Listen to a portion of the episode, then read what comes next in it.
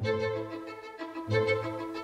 Europa e os Estados Unidos terminam dando uma contribuição para a continuidade dessa guerra. Viva! Está com o Expresso da Manhã. Eu sou o Paulo Baldaia.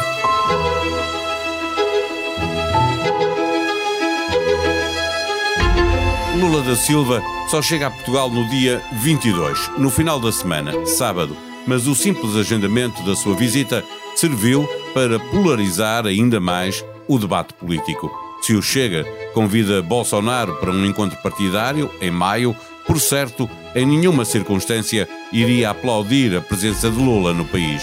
Mas André Ventura não ficou a falar sozinho quando presidente e governo se anteciparam à decisão autónoma do Parlamento e anunciaram que o chefe de Estado brasileiro falaria na sessão solene do 25 de abril. Aí, a direita uniu-se e obrigou o PS a procurar uma solução alternativa. Acontece que Lula passou pela China a relançar a diplomacia brasileira com uma retórica sobre a guerra na Ucrânia que não difere assim tanto da utilizada por Bolsonaro e, sobretudo, é bastante desalinhada com os Estados Unidos, a NATO, a União Europeia e, claro, Portugal. O presidente do Brasil critica a União Europeia e é legítimo que o faça, tão legítimo como um país da União, Portugal, critique a posição brasileira que não distingue agressor e agredido. Acresce que a comunidade brasileira é de longe a maior comunidade imigrante em Portugal, mais de 250 mil num universo de 700 mil e a crescer. Se há polarização na política portuguesa, ela também existe entre os brasileiros pró-Bolsonaro e pró-Lula em Portugal. Adivinha-se uma visita do presidente Lula a Portugal com muito circo. Neste episódio, conversamos com Cristiana Martins, brasileira de raiz, jornalista em Portugal e no Expresso. O Expresso da Manhã tem o patrocínio do BPI, eleito o melhor private banking doméstico em Portugal pela revista Euromoney nos Euromoney Global Private Banking Awards 2023. Ser o melhor private banking é um orgulho. Ser o seu banco é uma honra. Este prémio é da exclusiva responsabilidade da entidade que o atribuiu. Banco BPI SA registado junto do Banco de Portugal sob o número 10. Viva Cristiana Martins. O, o presidente brasileiro está apostado em relançar os BRICS, um conjunto de países que, para lá da própria Rússia, se tem afirmado neutral na guerra da Ucrânia, acabando por estarem mais próximos das posições de Moscovo. Eh, neste aspecto em concreto, que tem sido muito debatido aqui em Portugal, há diferenças significativas em relação ao que defendia o presidente Bolsonaro? Olá, Paulo. Sim, há, há, diferenças, embora também haja aqui muitas semelhanças. Bem, vamos lá ver. Uh, a grande diferença é que Lula da Silva está a se posicionar como um artífice da paz, não é? Está a sugerir a criação desse grupo de países eh, que vem aqui desequilibrar um bocado a ordem internacional vigente, vem dar protagonismo justamente aos países do, dos BRICS um, e ele se, se, posiciona como esse líder que vem motivar aqui a conjugação dos interesses dos países que querem o que ele chama a paz. Isso será uma diferença porque uh, Jair Bolsonaro não se identificava propriamente como um chefe de Estado vocacionado para a pacificação do, do que quer que fosse. Mas no entanto, há também semelhanças. Que semelhanças são essas? É que eh, Jair Bolsonaro sempre eh, pugnou, sempre lutou por ter uma aproximação bastante forte eh, com a Rússia, entre o, entre o Brasil e a Rússia, nomeadamente por questões bastante práticas, eh, como o fato da Rússia ser o maior produtor de fertilizantes e o Brasil precisar, eh, como do pão para a boca, desses fertilizantes para sustentar o seu agronegócio, que é, dentro da economia brasileira, a atividade que tem mais pujança. Portanto, essa aproximação, essa necessidade de, de fazer uma certa facilitação às relações, a boas relações com a Rússia, vem tradicionalmente já de governos anteriores, nomeadamente Jair Bolsonaro, e encontra eco agora em Lula da Silva. A outra diferença que eu acho importante sublinhar é que, enquanto Bolsonaro tinha tensas relações com a China, eh, Lula da Silva vem agora também eh, marcar uma, uma aproximação muito estreita à China, a qual também não podemos iludir as questões econômicas. Mais uma vez, a China é o maior parceiro do Brasil na área do agronegócio. Uh, muito recentemente foram retomadas as exportações uh, de carne bovina do Brasil para a China, portanto. Um, manter Xi Jinping eh, feliz também é eh, vital para a, a, economia brasileira. Portanto, Lula da Silva, aqui mais do que aquilo que nos parece à primeira vista que é uma vertente ideológica, ele está a ter claramente uma realpolitik de fundo econômico sobretudo economia. E, e, a acusação feita à União Europeia de não estar a fazer tudo o que devia pela paz na Ucrânia, sendo Portugal um país membro da União, isso pode acrescentar dificuldades diplomáticas eh, na visita de, de Lula a Portugal? Parece-me que sim, não é, Paulo? Porque desde o início essa visita que parece que nasceu torta, não é?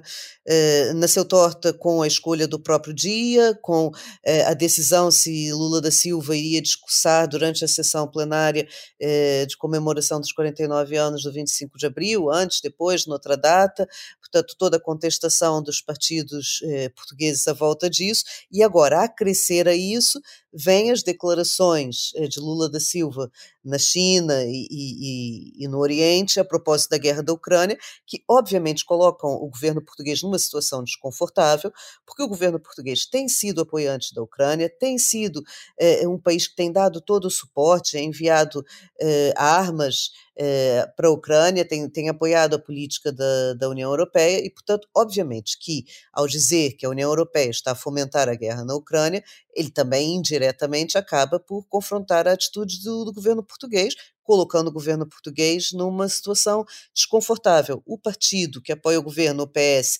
já veio é, fazer declarações eh, a se demarcar das declarações eh, de Lula da Silva, justamente apelando à independência dos Estados e à independência de opinião dos chefes de Estado. Hoje, o ministro dos Negócios Estrangeiros, essa, essa segunda-feira, o ministro dos Negócios Estrangeiros veio também no, no, na mesma linha fazer declarações públicas nesse sentido, mas obviamente que quando Lula da Silva, ao lado eh, de António Costa for confrontado com a situação, eh, os dois terão que, que dar ali uma explicação à opinião pública e essa explicação não será fácil.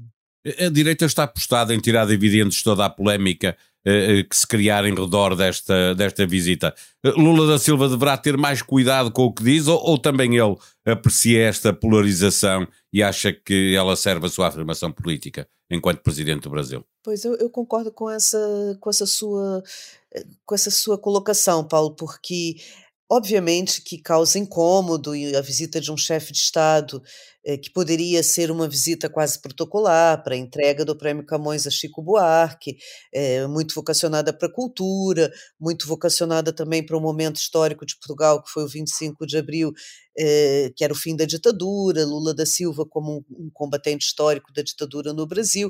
Portanto, Obviamente que, que seria interessante que, que ficasse é, fechada dentro desses temas mais positivos, mas também é inegável que para um presidente cujos primeiros 100 dias de governo no Brasil, é, esse, esse início, esse arranque de governo não correu exatamente como, como os seus apoiantes e ele próprio gostariam, ou seja, houve uma série de obstáculos que se colocaram, quer do ponto de vista econômico, quer do ponto de vista político, inclusive com o regresso de Jair Bolsonaro ao Brasil, eh, não correu exatamente como esperaria, que, que essa, essa fuga para frente, digamos assim, de se candidatar a líder da paz mundial, eh, desloca as atenções, quer internas, quer externas, eh, para um novo ponto de foco, que, que é esse da guerra da Ucrânia e, e da possibilidade do Brasil surgir como, como esse organizador de um movimento de pacificação. Portanto, eh, é óbvio que isso desloca as atenções, é óbvio que também pode fazer dele uma vítima caso, caso as manifestações da, direita e do Chega venham a ser agressivas, eh, não, digo propriamente violentas, se é que, que o serão, mas desrespeitosas, isso também fará dele, eh, de Lula da Silva, uma vítima. Portanto, um político muito uh, abalizado como Lula da Silva não terá dificuldade em conseguir aqui contornar o que poderia ser uh, um momento negativo e fazer dele um momento positivo nessa sua vinda a Portugal. Ele, de alguma maneira, vai, vai dar a volta ao próprio imbróglio que, que ele criou. Né? Eh, Cristiana, tu estavas há pouco a referir as circunstâncias eh, em que Lula da Silva chega a Portugal eh, e, e, sobretudo, a cerimónia na Assembleia da República, quando fala, em que dia fala, qual a cerimónia. isto cá tem dado que falar. E, no Brasil tem valido mais do que umas meras notas de rodapé no cardápio noticioso? Agora começa a dar. Tem a revista Veja, fez um artigo um bocado mais aprofundado. Até agora não. Até agora era absolutamente irrelevante, o que mostra também é, a importância que o cenário político brasileiro dá a essa visita a Portugal. Não tem qualquer comparação com a ansiedade que estava associada à visita à China, por motivos óbvios, eh, quer do ponto de vista econômico, quer do ponto de vista político. Agora, ontem, começou a surgir eh, algum impacto, quer nas televisões brasileiras, quer, como eu disse, na, na revista Veja, mas ainda pode-se dizer que é reduzido. Eu queria chamar a atenção aqui para algumas coincidências eh, que são curiosas, porque além de estar presente na Assembleia da República no 25 de abril, não é? que, que não deixa de ser inédito. Eh, Lula da Silva aterra em Lisboa no dia 21 de abril, que é chamado o Dia de Tiradentes no Brasil, que foi um líder de uma, de uma revolta contra a coroa portuguesa durante o período colonial. No dia 22, e Antônio Costa já chamou alguns, alguns meses atrás atenção para isso, é, assinala-se o, o, que os portugueses chamam do Dia do Descobrimento do Brasil e que muitos brasileiros já começam a chamar de o Dia da Invasão do Brasil, remetendo para a data que ficou marcada na história como uma data em que as caravelas portuguesas aportaram a, a, a, costa brasileira. Portanto, é curioso que simbolicamente se reúnem tantas datas eh, de alguma maneira contraditórias, mas historicamente relevantes, durante eh, eh, essa visita, não é? E vai ser interessante ver como é que brasileiros e portugueses vão lidar com essas ressonâncias históricas das relações entre os dois países durante a visita do presidente Lula.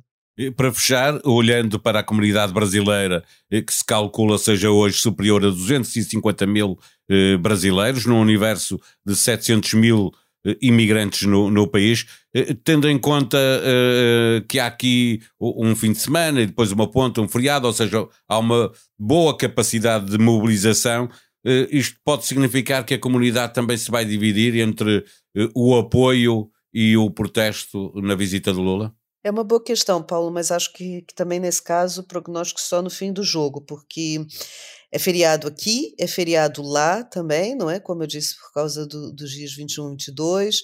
É, nós temos aqui uma comunidade de 250 mil, eh, mais ou menos oficiais, mas que poderá ser até quase o dobro pelos muitos que terão dupla nacionalidade já não aparecerão como imigrantes. Uma, uma imigração também ela tão dividida quanto a, a, própria sociedade brasileira nesse momento, cujas últimas eleições retrataram isso tão bem, não é?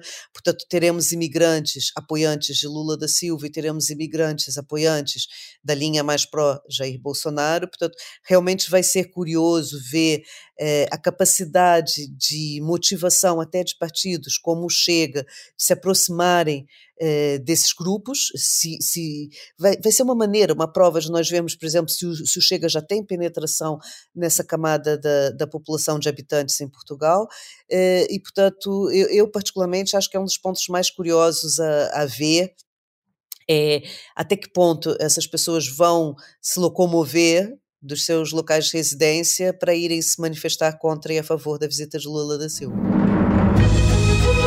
Para ler em expresso.pt a opinião dos seus colunistas sobre os mais diversos temas. Destaco um texto de Henrique Raposo com o título Deixem da mão a idiotice de Lula da Silva, em que Raposo defende que, com ou sem Lula, com ou sem Bolsonaro, o presidente brasileiro é o representante institucional de uma comunidade determinante para os valores cosmopolitas e interesses demográficos de Portugal. Sobre a política local e o alojamento local, Daniel Oliveira escreve que quem lidera uma cidade gera equilíbrios entre direitos contraditórios e interesses conflituantes. Deixar isso ao mercado é entregá-la aos mais fortes. Mas lembra que Carlos Moedas disse que em democracia não podemos proibir, o que significa que vê a cidade como um ativo financeiro e o mercado como o seu regulador natural. A sonoplastia deste episódio foi de João Martins. Nós vamos voltar amanhã. Até lá, tenham um bom dia.